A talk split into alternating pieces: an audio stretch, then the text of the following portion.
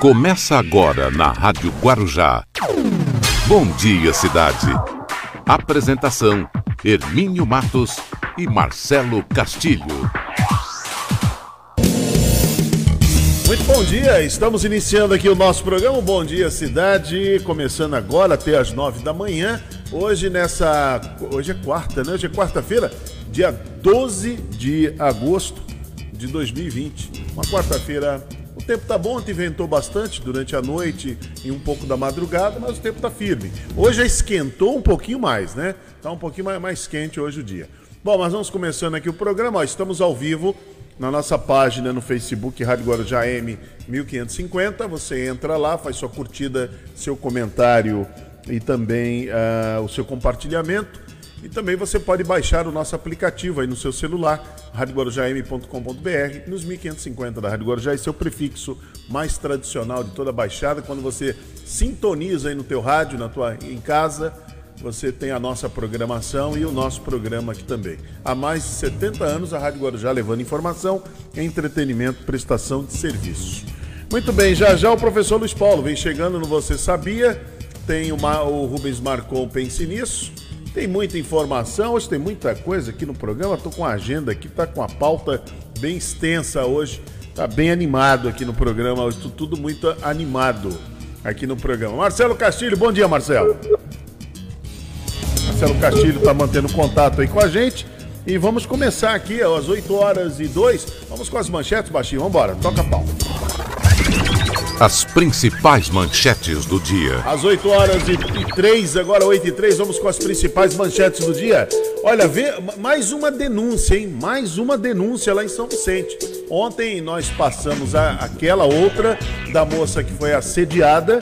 Agora uma vendedora que estava com sintomas da Covid-19, fala sobre assédio sexual de médico, que aconteceu em São Vicente. Jovem morre afogado após família achar que ele estava fingindo.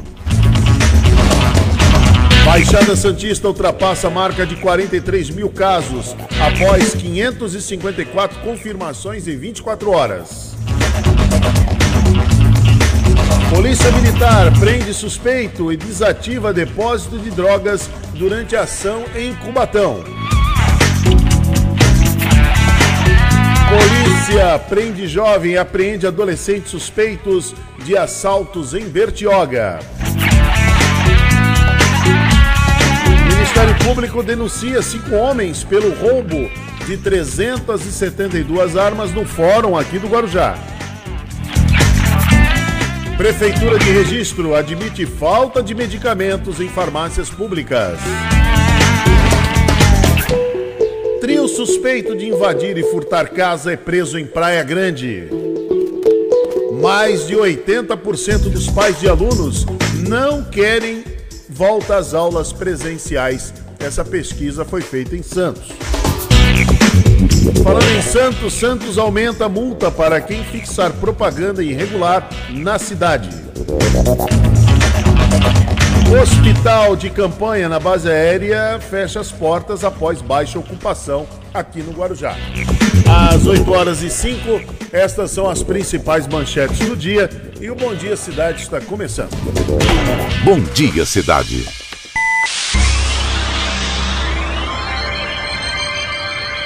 Oferecimento: City Transportes, Móveis e Colchões Fenícia, CRM Centro de Referência Médica de Guarujá.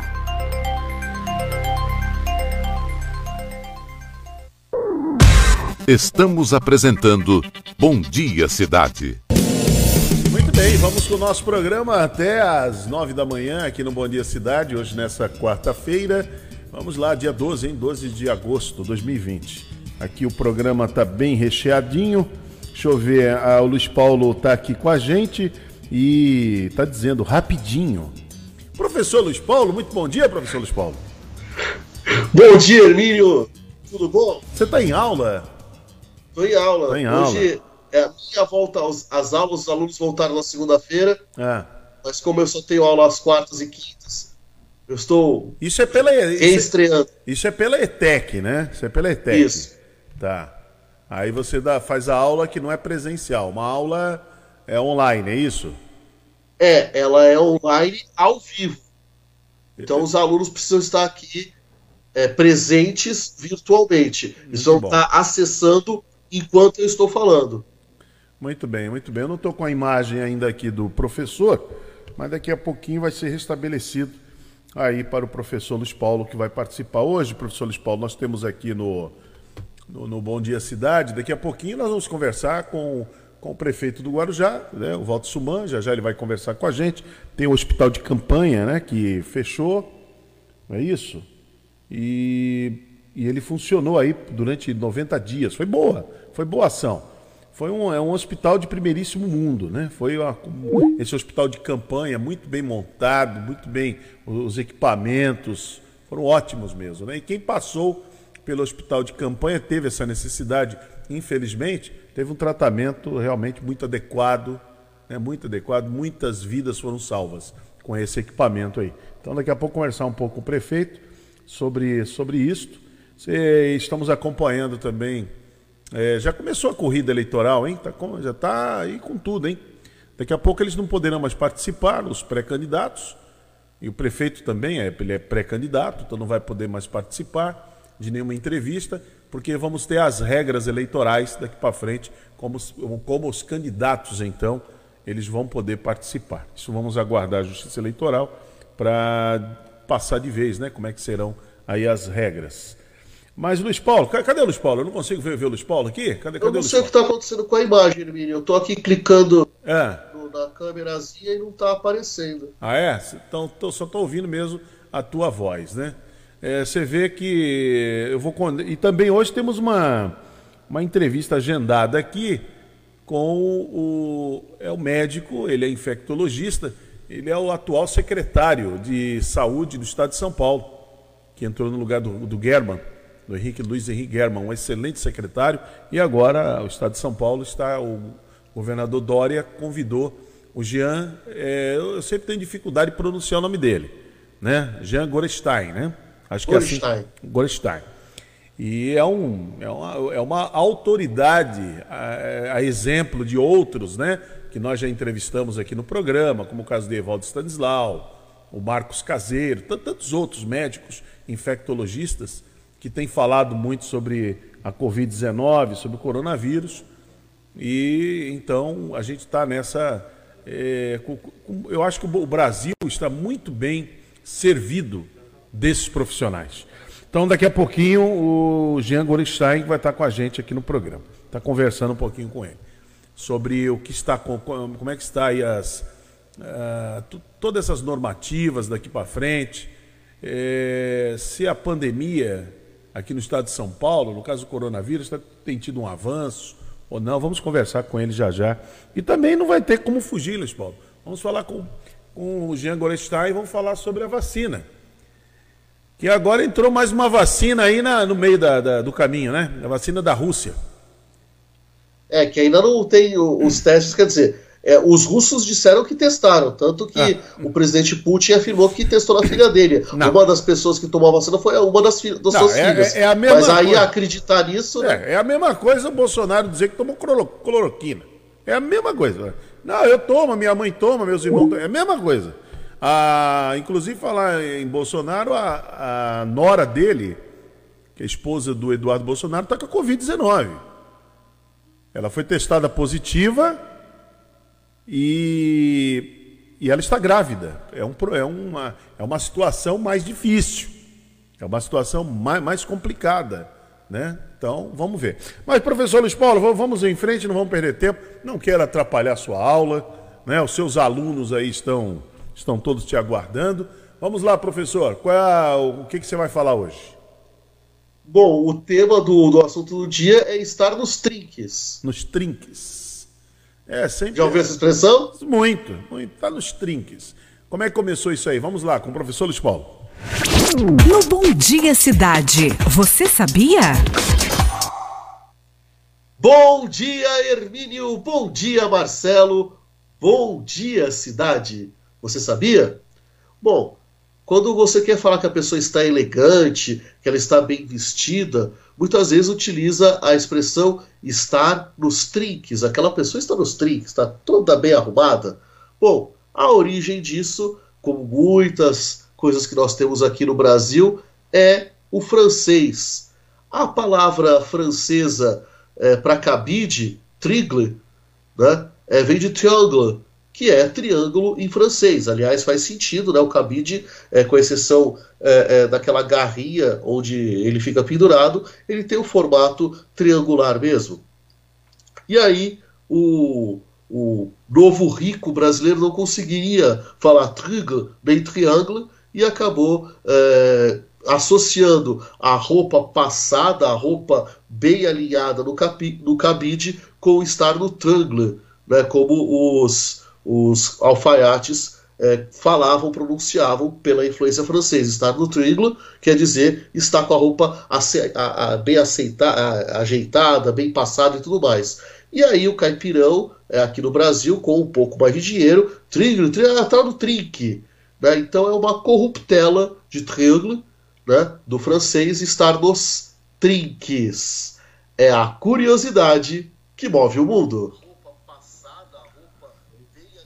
Muito bem, professor Luiz Paulo, acompanhamos aí, muito boa, muito boa a sua, sua, sua explicação né, sobre o ficar nos trinques. Professor, obrigado, até amanhã aqui no Bom até Dia. Até amanhã, um abraço a todos. Um abraço. Boa aula aí. E amanhã eu consigo ir no assunto do dia, hein? Tá bom, então boa, boa aula aí para, para os alunos aí, para você também. Bom dia. Obrigado, um abraço.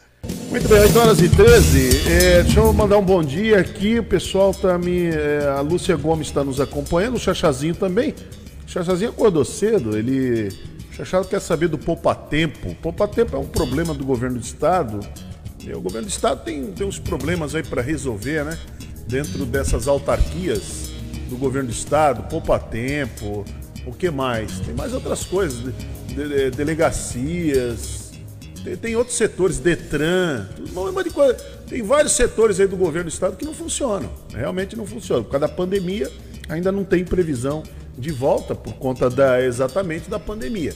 É, talvez, talvez, vou, vou chutar aqui, talvez por conta do, dos funcionários que sejam mais, mais idosos, têm comorbidade, então você precisa é, repor funcionários. Então, quando então essa é uma, uma equação meio complicada durante a pandemia. A Edjane também está acompanhando a gente, o Luciano Gomes também, bom dia Hermínia a todos sobre o fechamento do hospital de campanha seria um, um sinal que a Covid está controlada aqui em Guarujá. Claro que não podemos relaxar. Exatamente, exatamente. É, é, está controlada, está controlada, mas precisa, vocês vão ouvir daqui a pouquinho o prefeito, agora precisa, precisa continuar, o brasileiro deixar dessa, de ser negligente, de, o brasileiro precisa deixar de ser irresponsável, como tem acontecido aí em São Vicente, Santos, aqui em Guarujá também acontece, de ficar aí aglomerado. Precisa parar com isso. Precisa parar de querer dar de ombros para a, a, o coronavírus. Porque é aquela história: em alguém pode não dar absolutamente nada, mas na outra pessoa, aí é uma, aí é uma situação de calamidade. Aí é uma situação de, de catástrofe quando acontece. E alguns e alguns vêm a perder a vida. A, a cloroquina é uma saída? A hidroxicloroquina? Pode ser. Não há comprovação da, da ciência. Não há comprovação. Os médicos não recomendam. Tem alguns médicos aí para fazer média com o Jair Bolsonaro, ficam aí que querendo até trabalhar lá com ele, ficam dizendo. Mas a maioria dos médicos responsáveis, o Dr. Jean Gorechain também sabe disso, não, não recomenda. Agora, é, quando se usa hidroxicloroquina, tem que fazer exame. Às vezes o paciente, não, aquele paciente, não pode usar. Não, não pode fazer uso. Por exemplo, estou vendo o doutor Roberto Calil aí, não sei se o doutor Roberto Calil está querendo ser ministro da, da saúde, está dizendo que a cloroquina salvou a vida dele. Salvou porque ele ficou num baita de um hospital lá, acho que foi o Sírio Libanês, Parece que ele ficou no Ciro Libanês. Né? Ele fez um filme na época, porque, porque na, quando ele gravou aqui, aquela imagem que ele estava lá sofrendo para burro, porque o doutor Roberto Calil sofreu. A Covid-19 judiou dele. Por que ele não disse que usou a, a cloroquina? Ficou ali, cheio de milímetros, cheio de tal. Porque foi uma combinação. Não foi, não foi só a cloroquina, foi uma combinação de, de medicamentos para poder dar resultado. E outra coisa, estava no, no hospital de altíssimo padrão. Parecia um hotel, um hotel cinco estrelas. Então foi, foi diferente. Então esse negócio, sabe, de, de cloroquina, isso aí o médico é que tem que decidir. O médico é que decide junto com o paciente. O paciente autoriza, o médico decide. O médico faz os exames, avalia e vê se serve. E vê se dá para usar. De repente não é, não dá para usar. Não pode sair distribuindo assim a, a 3x4. Não, não, é, não é isso. Nenhum remédio deveria, né? Nós não deveríamos tomar nenhum remédio sem a consultar o, o médico. O Chachazinho já perguntou isso na outra vez aqui. O Marcelo já chegou não? Já está por aí, Marcelo? Bom dia, Bom Marcelo. dia, Hermínio. Bom dia. Tudo Oi. bem? Tá tudo tranquilo, Marcelo? Bom dia. É, depois de restabelecermos o sistema, né, em virtude aí dessa questão aí da banda larga no Brasil, a gente tá aqui. É, mas é assim mesmo, é assim mesmo. É, Mas não é. adianta a gente ser, olha, com, ó, internet no Brasil. internet no Brasil esquece, tecnologia, você esquece, você esquece. E agora é que mais precisa dele, ah, né? é, então você vê, estão querendo voltar às aulas. Se, a, se caso a- o Wi-Fi no Brasil, essa tecnologia, a internet funcionasse bem, os alunos ficariam em casa, recebendo a aula tranquilo, todo mundo. Agora não, tem que voltar, né? E estão discutindo o 5G, hein? É, exatamente. Bom, o Chachazinho perguntou aqui, ele pede para perguntar para o prefeito por que não é obrigatório o uso de máscaras, porque o uso das máscaras em Santos tem multa e no Guarujá não tem. É assim, é uma de- o prefeito vai, vai explicar aí, vou perguntar isso para ele, mas ele já falou aqui em outros programas. O prefeito decidiu aqui no Guarujá é, contar. Eu falei para ele, é um risco, mas ele falou, é um direito do prefeito. É, um, é uma decisão dele, é um direito dele, como prefeito decidir. O prefeito Paulo Alexandre resolveu jogar pesado em cima da turma lá. Então lá tem multa. Eu não sei qual é o valor lá em Santos. Então lá, lá ele resolveu. O de São Vicente não multa.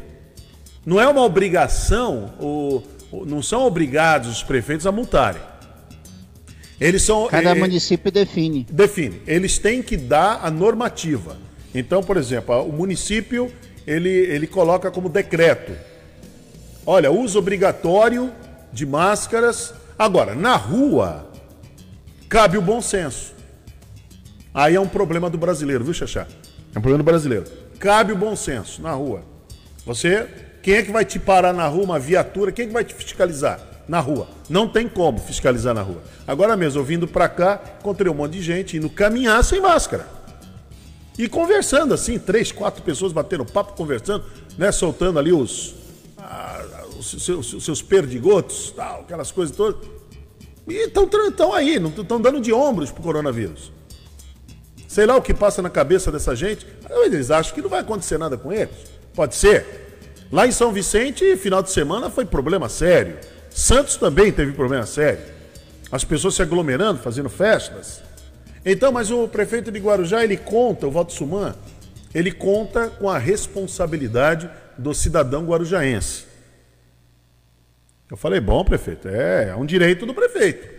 Contar com a responsabilidade, com o bom senso do cidadão guarujaense. Ó, então, a única coisa que é obrigatório, que o presidente Jair Bolsonaro ele, ele vetou, mas foi derrubado, tem que derrubar mesmo. E aí a bronca do Supremo, né? Ah, mas o Supremo não deixa o presidente governar. Mas tu já imaginou se o Supremo deixasse? Não foi o Supremo, é alguém que provoca o Supremo e o Supremo decide. O Supremo não decide por si só. Alguém que provoca o Supremo. Já pensou se ninguém provocasse o Supremo e o Supremo deixasse o Jair Bolsonaro fazer do jeito dele? Ó, Já pensou o resultado? Ó, Hoje estaríamos falando em 500 mil mortes aqui no Brasil. Que meio milhão de pessoas iam morrer no Brasil. Por quê? Não precisava de distanciamento. Não precisava de distanciamento. Era gripezinha. Estaria todo mundo aí, tinha jogo de futebol, todo mundo aglomerado. Já, tinha, já teria jogador morrendo. Entendeu? Não precisaria usar máscara, porque o Não conseguem nem fazer exame, testagem nos o jogadores pre- de futebol? É, o que, que o presidente vetou imediatamente? Ele vetou lá no, ah, no, no começo de junho. ele vetou o uso, o uso obrigatório de máscara no comércio, nos templos religiosos e dentro das escolas. Você imagina as crianças, os alunos indo para as escolas sem máscara. Na cabeça do presidente, ele entende que tem que ser assim. Aí alguém foi lá, provocou o Supremo, aí o Supremo foi lá e vetou. Falou: não, dentro do comércio, dentro dos templos religiosos e, e dentro das escolas é obrigatório. Então, Chachazinho, como é que acontece? Na rua, fica a critério dos prefeitos multarem ou não. O prefeito do Guarujá decidiu não multar, decidiu conversar, orientar, contar com a parceria, contar com bom senso, bom critério, aquela coisa da cidadania que a gente espera que o brasileiro tenha e que o povo de Guarujá e Vicente Carvalho tenham também. Só que dentro do comércio, aí é obrigatório. Porque senão o comerciante, o empresário, será penalizado se ele deixar entrar sem máscara. Não precisaria nem ter nenhuma penalidade, não precisaria nada, nada, nada, multa nada. Bastaria saber que aquela pessoa que entra sem a máscara pode ser um transmissor assintomático do coronavírus, da Covid-19. Bastava isso aí, então vai usar máscara. Então, algumas condicionantes foram colocadas. Por exemplo, na, nas academias. As academias estão voltando aí gradativamente, só que as pessoas que vão lá treinar têm que levar o seu material de higienização e máscara. Tem que treinar com a máscara. Isso é uma regra. Tenta imaginar se não fosse regra, como é que seria? O bom brasileiro ia à vontade, e como sempre foi. Tá nem ligando para nada. Tá nem ligando para nada. Então aqui no Guarujá o prefeito ele conta com a com bom senso dos guarujaenses que, ao saírem de suas casas, usem máscara. Uma parte do povo de Guarujá não está usando. Uma outra parte, parte considerável, está usando máscara. Eu, eu faço a minha parte. Eu decidi, eu, minha família, nós decidimos fazer a nossa parte. Então nós, nós fazemos para nos proteger até onde dá e proteger e também eu não sei se eu sou assintomático ou não, proteger a outra pessoa. Eu quero o bem do meu próximo. Eu penso dessa maneira. Então, é uma decisão de vida. Eu decidi isso para mim. Eu não quero fazer mal para o meu próximo e eu quero. Para você prote... não receber esse mal, né, Irmão? E eu não quero me, eu, eu quero me proteger, proteger a minha família. Então, eu tomo os cuidados. Aqui na rádio, por exemplo, ninguém mais vem aqui no estúdio. Marcelo está na casa dele em home office. É, o Alif tem a sala dele aqui bem separado. Os funcionários foram divididos em períodos para poderem trabalhar, para ninguém ficar aqui aglomerado. O operador trabalha de máscara, ele trabalha com a máscara, apesar que ele é mascarado faz tempo, mas trabalhando de máscara. Não me diga isso. Não, é mascarado. Mas trabalha de máscara, tá certo? Então estamos aqui numa distância muito boa, talvez aí de uns 4 metros mais ou menos, assim, uma, uma boa distância né, da, da onde eu estou falando aqui para o operador. Então, quer dizer, não tem, não tem problema. Ele trabalha de máscara.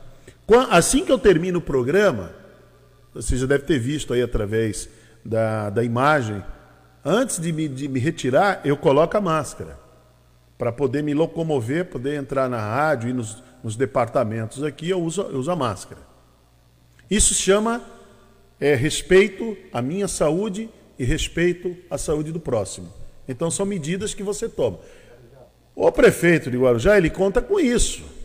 Ele está ele tá contando com isso, com a população de Guarujá poder. Por isso que ele não vai dar multa em ninguém. Não vai dar multa. Né? Não, não, vai, não vai dar multa. Mas eu vou perguntar para ele mesmo assim. Mas você vai ver, Xaxá, que a, a resposta é essa mesmo. É uma decisão dele. Ele quer contar com, com, a, com, a, com a colaboração, com o bom senso, com a responsabilidade do povo de Guarujá. Eu acho que é por aí, educação, educando, conversando, né? Tem uma, uma expressão velha que fala é, é conversando que a gente se entende. Então acho que o prefeito ele vai como médico, né? Porque também não adianta você é, você vai, vai dar multa. Quantos agentes públicos você vai ter para colocar na rua para fiscalizar, para dar multa? Você vê que os agentes de Santos, eles autuaram parece que mais de 200 pessoas em Santos. A matéria aqui trata disso, né? Agora, de, desses 200, foram só 200? Foram mais. Teve mais, mais gente que não conseguiu, que os agentes não conseguiram autuar, chegar perto. Entendeu? Então não, não tem. Não tem uma capacidade é, de, de, de, de, gestão, sabe? De, de funcionários. Não tem. Já, aqui no Guarujá já tem dificuldade em fazer o bloqueio final de semana. Olha o que aconteceu no início da pandemia. A maioria aqui do, dos guardas que estavam trabalhando esses bloqueios, Marcelo, pegaram a Covid. Se contaminaram. Triste, Entendeu? hein? É, não, pega, então não tem jeito. Não tem, não, não tem saída. Não é tem complicado. saída. Então, a questão de, do uso de máscara é uma, é uma, é uma questão óbvia. A máscara ela, ela é um bloqueador apenas. Ela não vai ser a proteção total. Não, não vai. Não, mas é um bloqueador. Evita que eu. Já mostrou, já fizeram os testes. Né? Fizeram os testes. Evita que eu, eu, eu comece a soltar aquele spray, né? Aquele chama perdigotos. Então é um bloqueador. O outro também está falando comigo, evita. Então é um bloqueio. É só isso. Agora, qual é o importante nessa, nesse jogo todo? Dentro desse contexto? É distanciamento. Tem que ter um distanciamento de dois metros, um pouco mais. Lavar bem as mãos. Aproveitar todo momento que você tiver. Lava as mãos. E quando você não tiver água suficiente do lado, álcool em gel. Entendeu? Procurar se higienizar bem, higienizar a sua casa. Entende? Higienizar a sua casa. É o óbvio. Porque você pode levar. É, você está na rua, você pode levar na rua para dentro da sua casa. Então você tem que tomar as suas medidas. É igual o combate à dengue. Ainda bem, o brasileiro passou a entender que combater a dengue não é o carrinho da fumaça, não. Sabe, ah, todo mundo queria o carro da, do fumacê. Para quê? Combater a dengue é você verificar se não tem água parada na tua casa. E ainda tem gente que nos conscientiza disso. Né? É, não tem jeito não. Muito bem, Marcelo, vamos fazer o nosso, nosso primeiro a primeira janela comercial e já voltamos. E hoje tem o Dr. Jean Gorestein, né? É verdade, daqui Dr. a pouquinho. O Dr. Jean vai conversar aqui com a gente. Deixa eu mandar um bom dia para a Edjane Rodrigues, está ouvindo a gente também, está acompanhando aí pelo, pela nossa página no Face é, é, o rádio que virou TV, né? Então estamos nos 1550 da Rádio Guarujá, para quem sintoniza o rádio, esse prefixo tradicional, mais de 70 anos. E agora, na, nas novas plataformas, estamos na nossa página no Facebook, Rádio Guarujá M 1550, nesse formato de levarmos notícia para vocês e também pelo nosso aplicativo. A Marieli também está acompanhando a gente, o Baixinho. Marieli está acompanhando a gente lá também. A Lúcia também, Hermínio? A Lúcia, a Lúcia, a Lúcia sempre. Opa, bom dia para Lúcia. A Lúcia, ela tem uma consciência, ela tem uma consciência cidadã. É verdade. E ela fala aqui, a sociedade e a humanidade doentes vão se contaminando de tal forma que precisamos nos blindar. É, isso aí, Lúcia, não é fácil não. Eu sempre falei isso há muitos anos. A sociedade humana está doente. Estamos doentes. Perdemos o freio moral não adianta falar em. Ah, vamos falar em civilidade, vamos falar em civismo quando você não tem o freio moral. Como é que você vai falar de civismo? E como é que você vai falar de patriotismo quando ser patriota é vestir a camisa da seleção brasileira? Banalizaram entendeu? a camisa, né? É, entendeu? Virou patriotismo, símbolo de patriotismo é vestir a camisa da seleção brasileira. O camarada continua parando na vaga do idoso, na vaga do, do cadeirante, joga lixo no chão, polui, chega na praia, joga bituca de cigarro, joga papel, enterra na, na areia. Ontem eu comentei aqui, né? O que mais nós vimos falar no final do ano era fralda, bebê vai para a praia, aí a mãe lá troca lá, os pais trocam a fralda, joga na, joga na água. Quantas fraldas foram recolhidas de, de, do, do mar? Poluindo tudo. Isso não, é, não tem nada a ver vestir a camisa e gritar, fazer grito de guerras, esses gritos apoteóticos que que tem sido lançado aí, né? Do, não tem, nada a ver. Patriotismo é outra coisa, é outro contexto. O brasileiro está muito longe disso. Muito longe. Bom, 8h31 já voltamos. Bom dia, cidade.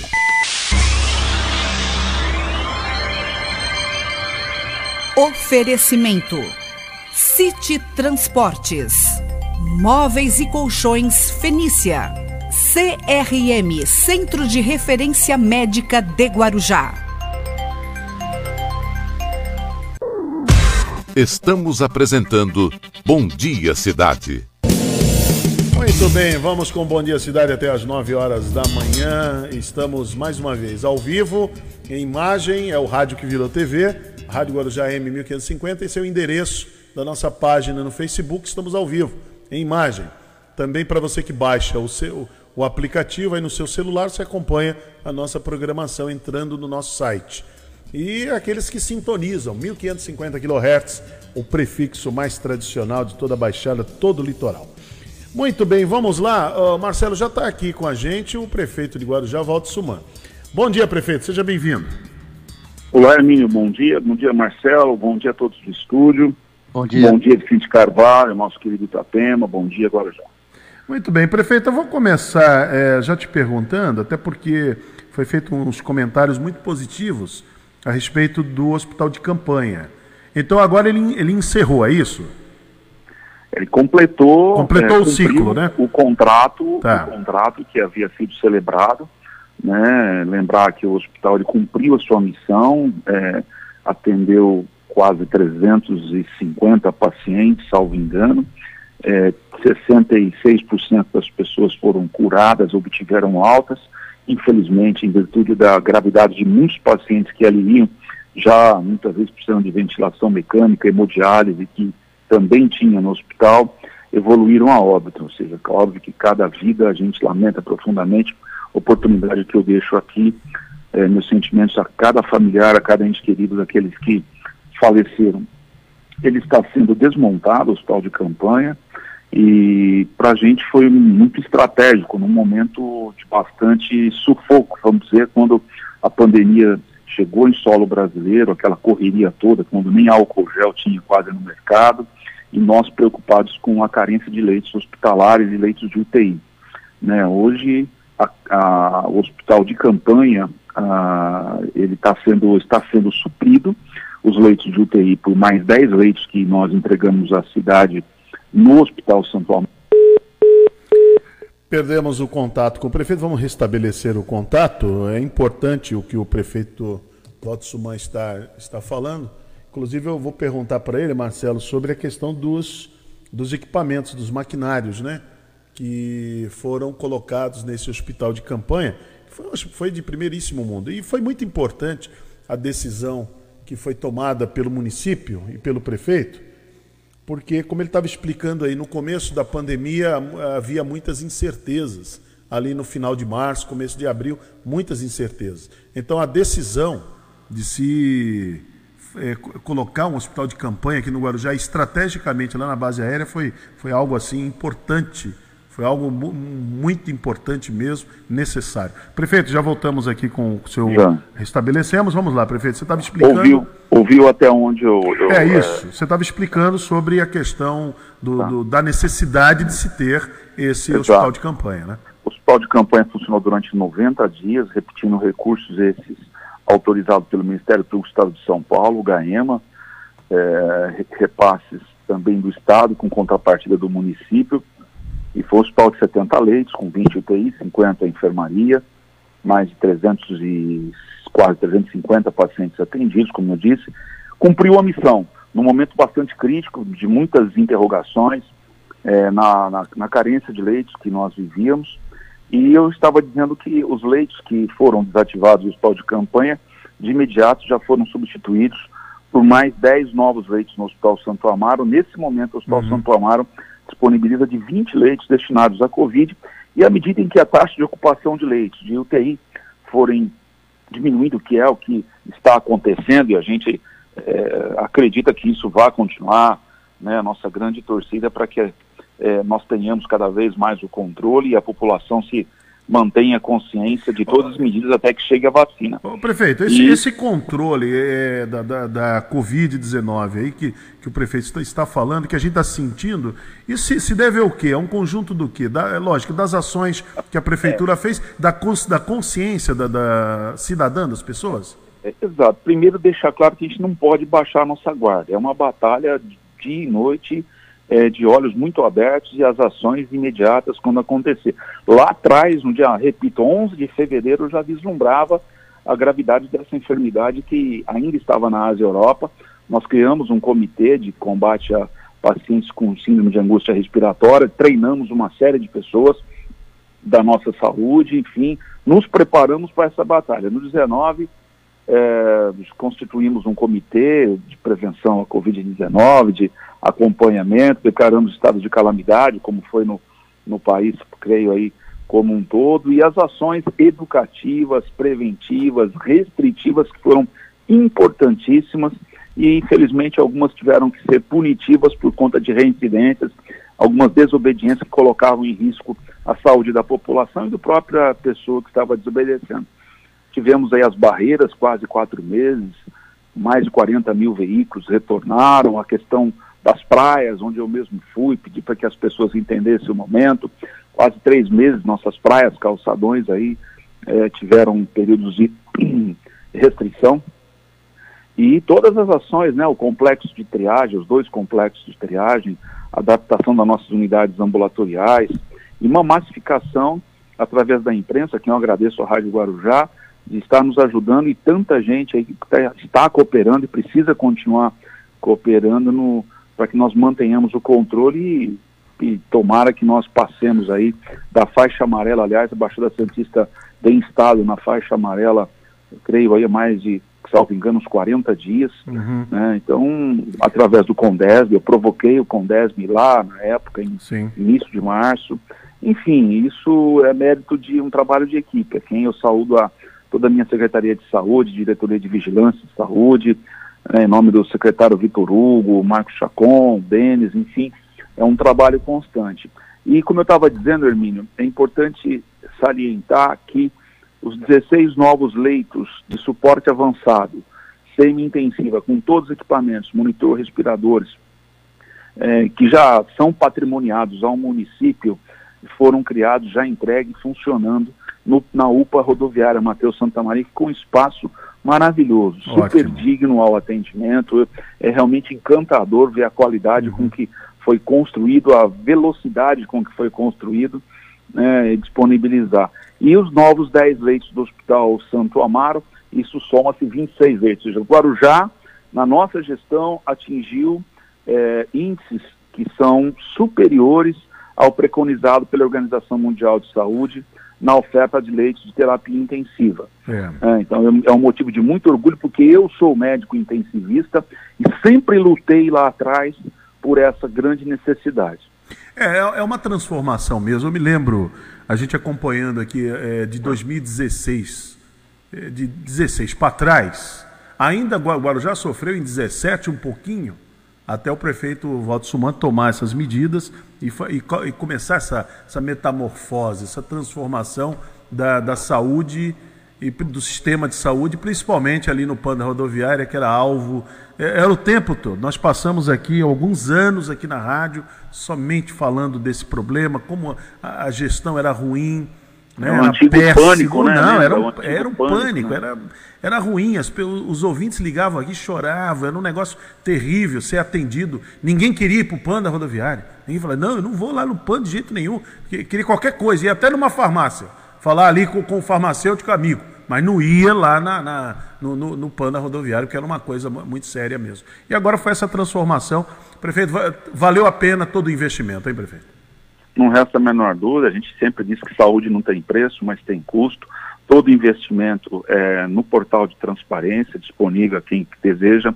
O Ministério Público com um olhar muito atento, fiscalizador, é, nos recursos que foram encaminhados nós estamos bastante tranquilos com relação aos cada centavo que foi investido em saúde, cada vida importa para nós, cada vida salva não tem preço, né? Então nós fizemos a nossa lição de casa, continuamos a fazer, lembrar que é, o dia a dia continua, não existe só Covid, existe as outras patologias não deixam de existir. Continuam a todo vapor, uma média de 800 atendimentos mil no plano rodoviária. Nós temos aí as nossas cinco UPAs, Vicente Carvalho, Enseada, Perequê, Santa Cruz, a nossa unidade de, básicas de saúde, as USAFAs foram reformadas, a nossa estrutura ambulatorial é, de atendimento pré-hospitalar, hospitalar, é, pós-hospitalar, quer dizer, é, é, um, é um complexo enorme, um desafio constante, e óbvio que é, o nosso foco em saúde pública, ele é, ele é central. Óbvio que a cidade cresceu em todos os níveis da gestão pública, mas é, é, é, dever meu, mais do que um dever, fazer com que a nossa saúde uhum. é, supere índices que no passado é, maculavam a nossa história. É Tem muitas ações a serem desenvolvidas, especialmente na questão da mortalidade infantil. Isso é uma batalha metropolitana, né? Tem trabalhos sendo realizados, né? pré-natal, enfim, acompanhamento, conscientização das parturientes, né? o combate aí, a orientação, a prevenção da gestação na adolescência, que reduziu significativamente, a mortalidade materna, que chegamos a zerar a mortalidade materna, o Instituto da Mulher, que tem é, prestado um excelente serviço, uma, basicamente quase que uma clínica particular, uhum. disponibilizado aos pacientes do SUS, o William Rocha, o PS Infantil Vicente Carvalho, e em breve nós estaremos iniciando as obras, aí uma, é, houve uma impugnação por parte de um concorrente na licitação, que já está sendo superada, da UPA de Vicente Carvalho, ali na Sudepa, okay. e aquela outra área nós cederemos ao William Rocha, que ampliará significativamente as instalações. Então, nós iremos construir um novo pronto-socorro adulto, infantil, uma UPA lá em Vicente Carvalho. Muito bom. Prefeito, só para a gente fechar a nossa entrevista, e ali o Parque da Montanha a gente está acompanhando. É, esse é um problema que a, a, sua administração também resgatou, né? Aquela obra, que era uma obra que ficou parada Precisava, né? mais de uma década, né? Precisava, né, Hermínio? Não dá para conviver com obras paralisadas, é dinheiro público parado, depre, depredando, apodrecendo. Então, foi uma, uma, uma, uma questão de honra para nós buscar todas as, a, a, as possibilidades. E está aí, 180 moradias entregues, né, 562 em construção, de um total de 1.962, já estamos parcerizando com a RUM, MRS, CODESP, para que nós finalizemos e, e combatamos aí a questão da, das moradias de vulnerabilidade. Óbvio, os, a, a, a carência de moradias em nosso município ela é grande, todos nós sabemos. Agora, a habitação nossa tem trabalhado muito. Haja visto o Cantagalo também, que estava caminhando para ser um futuro parque da montanha abandonado. Retomamos 400 pessoas lá morando. Recursos da municipalidade na infraestrutura foram investidos de maneira rápida. E tem lá, está lá as pessoas morando dignamente, deixaram é, lá seus barracos, infelizmente, moravam em condição subnormal. E, obviamente, nós temos também que combater e coibir, né, inibir áreas de ocupação irregular. Isso, existe um mercado por trás disso que a nossa força-tarefa, o Ministério Público, tem agido é, bastante firmemente. Né? A gente sabe que o momento da nação é duro, é difícil, a questão de moradia é um problema, mas nós não podemos baixar nossa guarda um instante. De forma alguma. Agora, prefeito, é, tem um ouvinte mencionando aqui que está sendo reformada uma USAFA lá na Vila Áurea, é isso? Tem, tem esse projeto? É um antigo prédio da Justiça Eleitoral ali Sim. na Vila Áurea. Eu sei onde é, é nós já, das 15 USAFAs, nós reformamos seis, salvo engano, essa é a sétima, sexta ou sétima, estou em dúvida entre ser sexta, sétima ou oitava, estou em dúvida, mas uhum. é, já reformamos é, várias delas, Jardim Conceiçãozinha, Jardim Brasil, é, o, o, lá na, na, no Areião, que ficou linda aquela USAFA, né, no, ficou no, assim. no sítio Conceiçãozinha, é, enfim, e a Vila Áurea é a próxima a ser contemplada. É, a grande preocupação é o acolhimento, né? ou seja, a dignidade no atendimento e, lógico, principalmente o atendimento humanizado, que é o que a gente tem é, é, insistido, treinado as nossas equipes. Uhum. E a unidade de saúde da família, as unidades estão sendo geridas pela mesma UES, que tem feito uma, é, uma boa gestão no plano da rodoviária, e as USAFAs sendo reformadas. Eu não sei em que etapa está no momento, mas eu passei lá a questão de um mês, estavam quebrando tudo, aquilo estava invadido, né, pessoas, moradores de rua, é, drogaditos utilizando aquele espaço, realmente estava... Estou tendo uma, uma informação aqui, prefeito, de que em 30 dias estará pronta, hein? É a informação que chega aqui. É, eu, nós temos aí bons parceiros que estão gerando bom atendimento, dando condições de humanização e acolhimento. E o mais importante para a municipalidade é quando você ganha qualidade com economicidade. Isso está bem documentado, comprovado. Se a municipalidade estivesse fazendo a gestão da UPA rodoviária e das USAFAS, nós estaríamos com sérios problemas, não por incompetência, mas pelo próprio travamento é, da função da máquina, por força da burocracia que é necessário, etc. Exatamente. Então, quando você toma uma atitude, nós demos agilidade, melhoramos a qualidade e reduzimos o nosso custo. E temos paz, né, para nos concentrarmos em outras ações. E o que nos resta é cobrar os responsáveis é, pelo atendimento, pela qualidade. E essa relação tem sido muito positiva. E quem ganha com isso é o cidadão. Muito bem, prefeito, muito obrigado, viu, pela sua participação, muito... É, Hoje, me permita mais duas, dois, duas colocações. Pois Nós não. estaremos entregando a piscina do CAEC do Morrinhos. Ah, hoje às é, 15 horas, né? Às 15 horas. É, às 15 horas. É uma, uma expectativa muito grande daquela população. Emenda impositiva do vereador Todd, mais alguns recursos também do Tesouro. E estaremos no dia 14, Hermínio, a pedra fundamental do futuro 21º Batalhão da Polícia Militar lá na Enseada, num terreno cedido ao Estado né, para a construção. Com certeza é, já tem os recursos, o projeto executivo pronto e essa construção é para talvez o início desse ano ou próximo ano nós tenhamos concluído a nova sede do 21, desocupando a área onde eles ocupam atualmente lá no Tombo, que será absorvida é, pela municipalidade. Outra, outra ação é onde era a antiga visão laser na Maré Mansa, nós estaremos transformando aquele espaço também numa nova UBS, economizando aluguel da USAF ali, do, da UBS do Pernambuco. Então muito é, bom. todo dia tem coisa nova. É verdade. Muito bem, prefeito, muito obrigado pela sua participação mais uma vez aqui no Bom Dia Cidade. Um abraço a todos, obrigado. Aí, prefeito de Guarujá, Valdo Suman, participando aqui, falando coisas importantes, né, prestando esse esclarecimento aqui a, a todos nós. 8h50, falando 10 minutos, deixa eu já me pedir aqui, fazer a, a máxima culpa, né?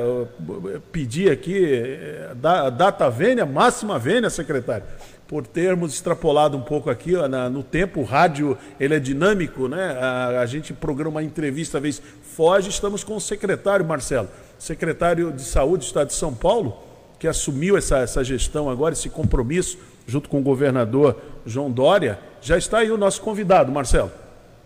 É o Jean Gorenstein, né, que é o secretário de Saúde do Estado de São Paulo. Secretário, primeiramente, bom dia, obrigado por atender a reportagem da Rádio Guarujá. Imagina, é um prazer muito grande uh, poder falar com vocês, Marcelo, Hermínio e a todos os ouvintes da Rádio Guarujá. E eu quero parabenizar o prefeito Walter Suman uh, por todo o trabalho que ele fez realmente no Guarujá, em conjunto com o Estado de São Paulo, a, a, o governo do Estado de São Paulo, especialmente a Secretaria de Estado da Saúde, que acabou fazendo exatamente esses investimentos, dos 300 milhões investidos em todos os municípios no sentido de fortalecer a rede de atendimento e combate ao Covid, a região da Baixada, ela recebeu 16,9 milhões. Olha aí. 16,9 milhões. Só Guarujá ficou com 3,1 milhões é. para serem investidos, ampliação de novos leitos na UTI. Nós tivemos 340 uh, eh, leitos uh, expandidos na região com epidemia e fez com que a cidade também uh, aliada às medidas muito bem feitas pela Secretaria Municipal de Saúde, conseguisse uh, controlar a epidemia na região. Hoje, para se ter uma ideia, nós temos uma taxa de ocupação de 34,9% nas unidades de terapia intensiva da região, mostrando, sim, que apesar de nós termos um número ainda alto de casos, a testagem tem sido feita de uma forma muito mais precoce, diagnosticado casos muito mais leves, com sintomas poucos sintomas, fazendo com que não só a gente esteja identificando eh, esses pacientes, como eh, impedindo, através eh, de, de, medidas de, de, proteção, de isolamento, fazendo então com que essas pessoas acabem ficando em casa. E mais, fazendo a detecção do vírus naquelas pessoas, sejam é, do seu ambiente social, familiar ou até mesmo profissional, principalmente para aquelas que já estão retornando às suas atividades. E uma outra Agora, questão que é... foi muito interessante e o prefeito uh, que foi um daqueles que pelo seu combate, acabou infelizmente adquirindo o Covid-19, mas da importância da máscara. É. E ele foi um dos grandes aliados nessa campanha. Então eu aproveito aqui os microfones da Rádio Guarujá para parabenizar uma atitude muito correta e que teve o um impacto uh, aí na municipalidade, garantindo com que os munícipes, a sociedade, o cidadão pudesse também estar protegido. Então nós essas questões relacionadas tanto às pontas de melhora da condição hospitalar, por outro lado, a testagem mais precoce, mais as campanhas, garantem e vão sempre ser mecanismos importantes para garantir a segurança, a saúde da população. Agora, secretário, eu fiquei muito contente e comentei muito aqui no programa, tanto eu como Marcelo Castilho, em todos os nossos programas de jornalismo aqui da Rádio Guarujá, nós comentamos muito, quando o governador lhe fez o convite para assumir a secretaria, eu, eu, eu senti, acredito que muitos, muitos se sentiram até aliviados. Nós, não, lógico, o, o Dr. German fez um, estava fazendo um excelente trabalho ali à frente da pasta, mas quando o governador anunciou a sua vinda, é porque eu vou lhe dizer uma coisa.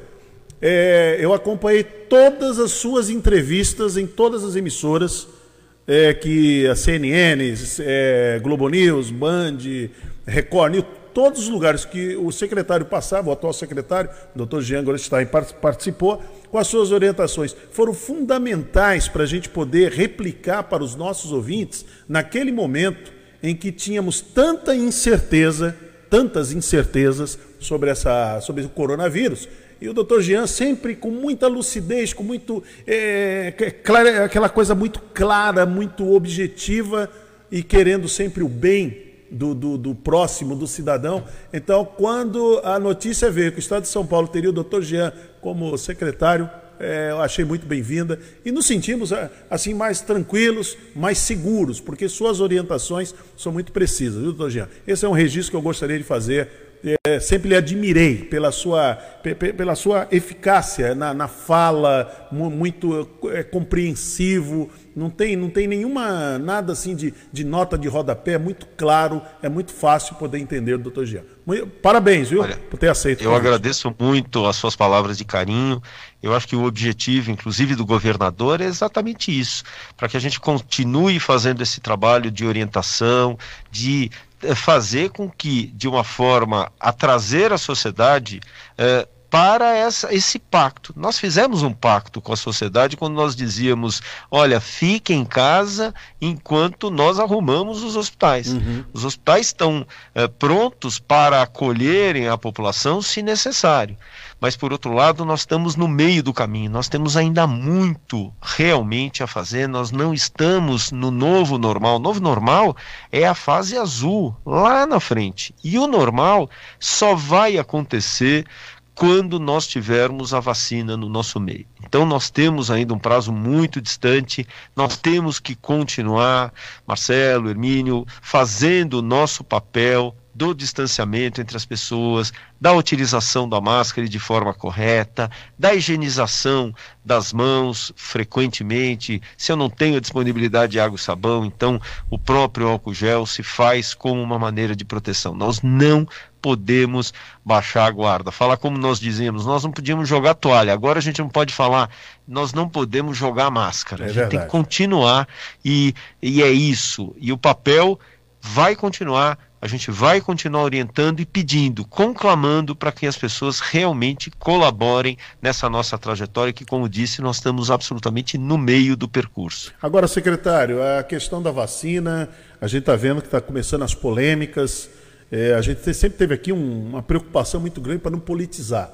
O Estado de São Paulo saiu na frente, a gente sabe disso. O governador João Dória não mediu esforços, junto com o doutor Dimas Covas, o Instituto Butantan. Então, o Estado de São Paulo deu um salto na frente.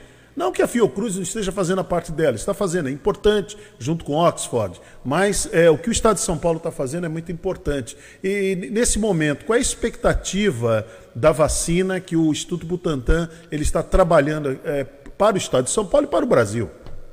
E em cima dessa pergunta, Hermínio, eu até complemento. Essas vacinas, ela agem da mesma maneira? A Sinovac tem alguma particularidade, secretário? É importante que qualquer uma das vacinas vai ser muito bem-vinda. A gente, como médico, cidadão, mesmo o próprio governador, eh, não existe disputa. Nós queremos que realmente haja uma vacina segura, eficaz, ou seja, que tenha sua efetividade de produção de anticorpos, para garantir a proteção da população. Isso é importante. Quem vai vir primeiro, menos importa. Mas o que existe é que a Sinovac é uma empresa chinesa de capital aberto, principalmente na bolsa de valores americana, ou seja, nenhuma empresa que não tenha qualidade ética, lisura, estará presente fazendo comercialização de suas ações no mercado americano. Então, esse é o primeiro da questão da fábrica. E eles produzem uma vacina que é a Coronavac. A Coronavac, ela já está numa fase 3, uma fase adiantada, na qual uh, de testes, a, a, a, primeira, as primeiras avaliavam muito mais a segurança da vacina, de quem recebia, dos voluntários que foram testados, e não houve a presença de nenhum interferente, nenhum eh, efeito colateral grave que colocasse qualquer voluntário em risco. Por isso, a própria uh, Agência Nacional de Vigilância autorizou a progressão dessa testagem, essa terceira fase de testes, que nós tivemos pelo, através do site do Instituto Butantan, mais de um milhão de, de pessoas que se voluntariaram, mas apenas 9 mil uh, foram uh, aceitas. São 9 mil que vão realizar esses testes em vários estados brasileiros: Rio Grande do Sul, Paraná, São Paulo, Minas Gerais, Distrito Federal, fazendo então com que uh, haja uma avaliação do que? Da produção de anticorpos, que são proteínas que vão destruir a presença do vírus. E esses anticorpos, eles não podem só estar altos, eles têm que estar mantidamente elevados para garantir uma proteção. Para se ter uma ideia, a vacina da gripe, quando eu tomo hoje a vacina, hum. eu tenho uma proteção que vai me deixar uh, esses números de anticorpos, essa taxa de anticorpos, por pelo menos 12 meses.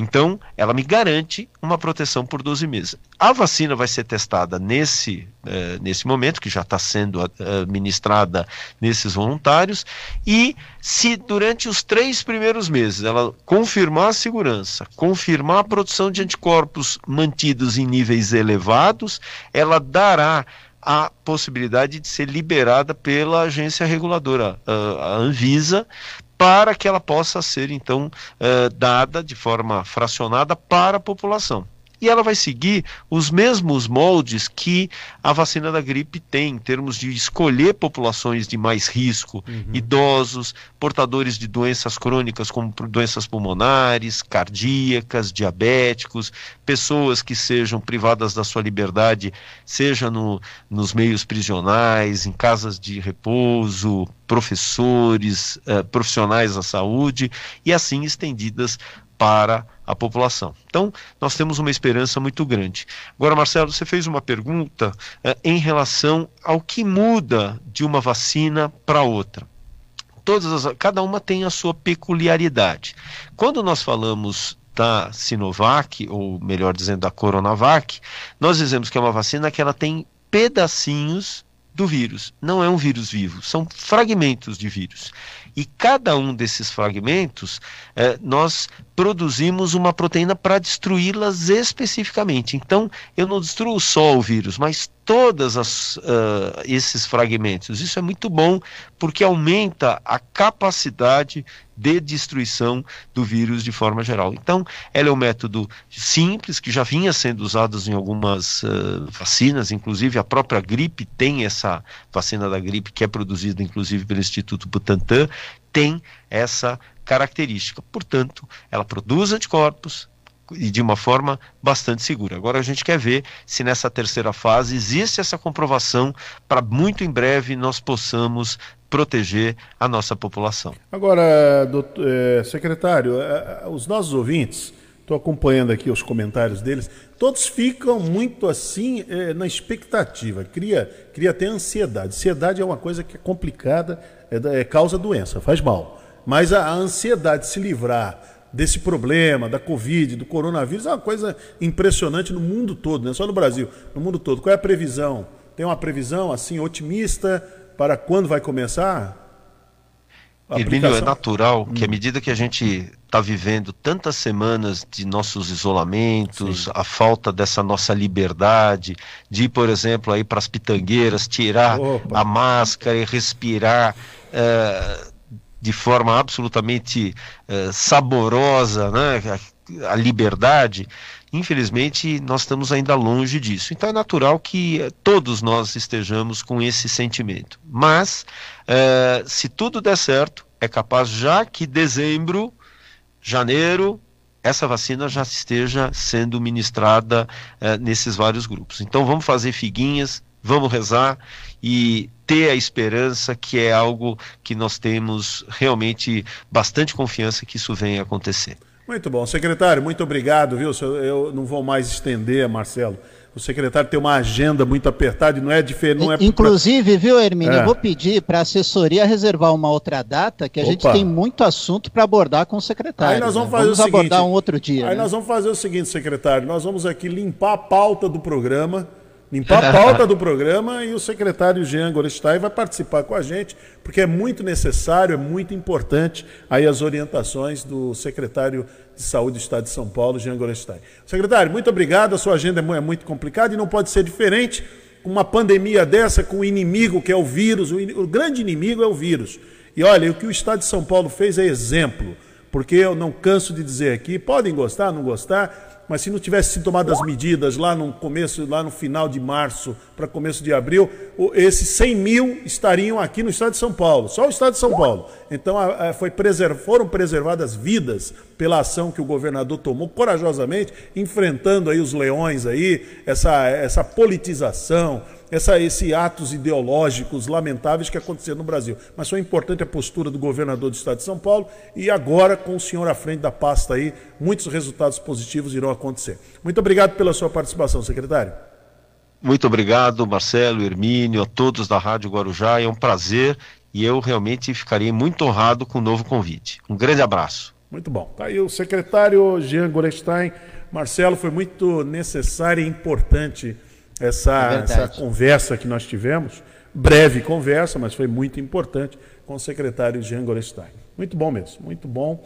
E vamos tentar marcar uma hora. Aí, aí nós vamos fazer assim: vamos limpar a pauta. Limpamos a pauta, né? E aí ficamos só com. Já deixamos Jean. o recado, né, irmão? Ah, ficamos só com o doutor Jean. Tira o Luiz Paulo, tira todo mundo aí e tal, fica só com o doutor Jean. Isso, isso, que isso. É uma, uma pessoa extraordinária. Eu, apre... eu aprendi muito se te, ó, teve duas pessoas que me ensinaram muito, e você também participou disso.